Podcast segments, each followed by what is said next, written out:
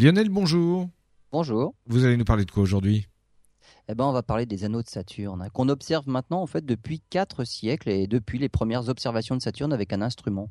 On connaît ces, célèbres anneaux. Hein. Ce qu'on ignore encore, c'est leur véritable origine. Alors pour certains, ils sont le résultat d'une collision ou d'un rapprochement d'un corps avec la planète Saturne. En deçà d'une certaine distance à la planète, un petit corps finit par éclater en morceaux. Et justement, les anneaux se trouvent en deçà de cette limite. Alors pour d'autres, ils se sont formés en même temps que Saturne et n'ont jamais pu former un satellite, car ils se trouvent trop près de la planète. Un argument pour réfuter cette seconde hypothèse, c'est l'extrême blancheur des anneaux. Si leur formation remonte à l'origine du système solaire, chacun des morceaux qui les composent aurait dû être contaminé par des poussières, et les anneaux seraient maintenant bien moins brillants, et pour nous bien moins spectaculaires à l'oculaire. Eh ben, la sonde Cassini vient de redonner espoir aux partisans de cette seconde hypothèse en mesurant le taux de poussière circulant au niveau de Saturne.